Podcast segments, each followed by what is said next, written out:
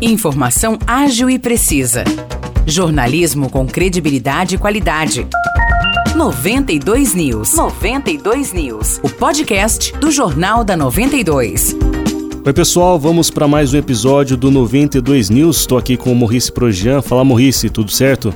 Fala Nicolas, tudo tranquilo? Vamos lá então para as notícias de hoje, começando com uma de Aguaí. Um adolescente de 17 anos foi flagrado com uma pistola falsa em uma escola estadual lá de Aguaí na noite de quinta-feira. A polícia ele falou que queria intimidar um outro aluno com quem teve um desentendimento.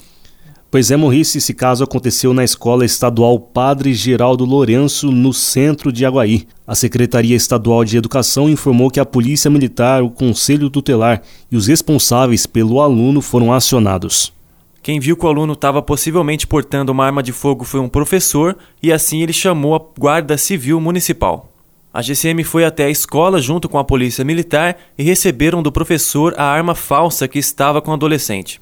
E o caso foi apresentado no plantão policial, onde estiveram os responsáveis pelos envolvidos e também o conselho tutelar. O adolescente foi liberado junto com a sua mãe e a arma falsa foi apreendida.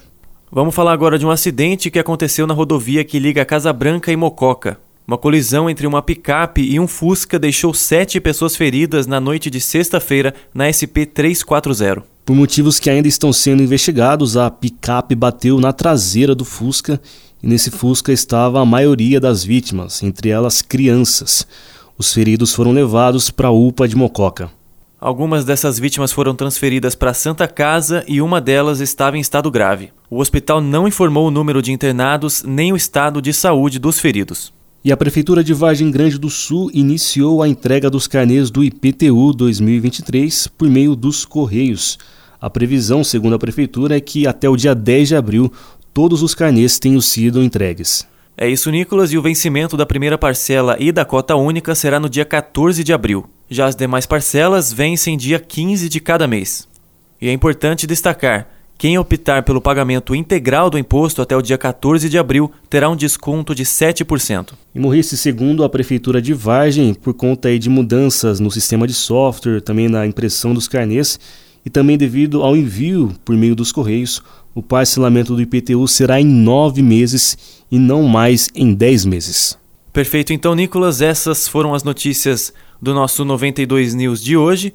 Você pode conferir o nosso jornal na íntegra por um link disponível no nosso Facebook e também temos destaques no nosso site 92fmsãojoão.com.br. É isso por hoje, Nicolas. Muito obrigado e um abraço para você. Um abraço, Maurício, um abraço para o pessoal, uma boa semana e até a próxima.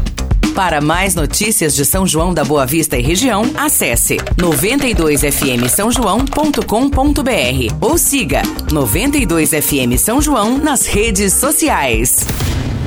92